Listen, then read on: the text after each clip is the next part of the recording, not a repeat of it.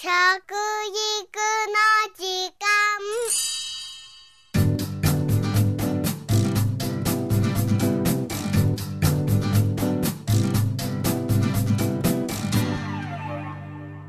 服部幸男です。食育の時間ポッドキャスト。今月は間もなくスタートする第二次食育推進基本計画の展望をお話してきました。いよいよこの4月から食育も第2ステージということですね。今回は具体的な施策について新しくなりそうなところを見ていきたいと思います。今回から家庭における食育の進め方についてしつけの問題も取り上げられています、えー、やはりね今までこのことはずっと、うん、第1回目の方から僕はやってきたんですが一般にはですね、まあ、しつけは当たり前でしょうなんて言いながら結局はやられてなかったんですね、うん、そういう家庭が増えてまいりました。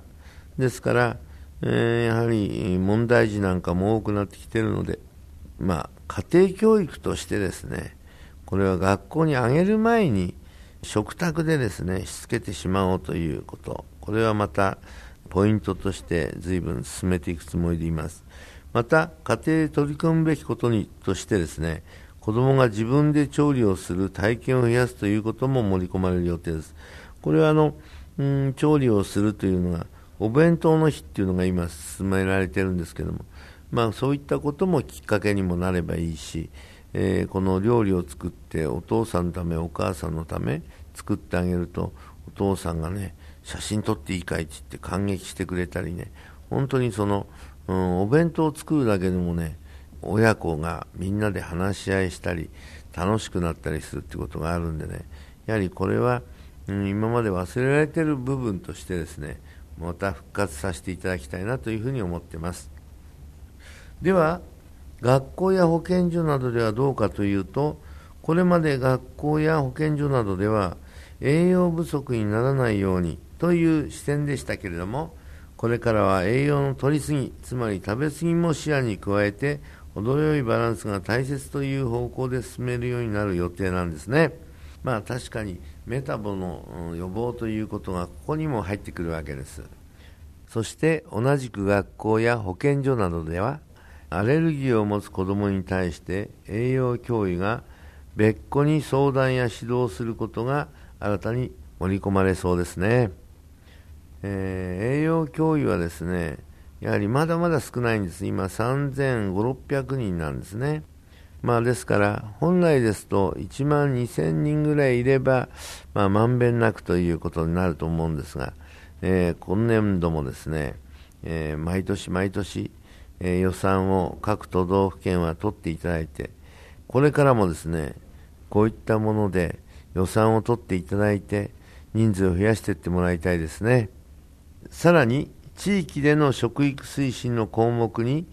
歯科、つまり歯医者さんなど、歯の健康に関わる分野から、噛み方や食べ方についての支援をするというのも加えられそうなんですね。8020運動だとかですね、えー、80歳まで20本の歯を残そうなんていうよく噛みましょうと、うん、噛むことでいろんな病気がですねなりにくくなると。免疫力を上げるということも出てきますので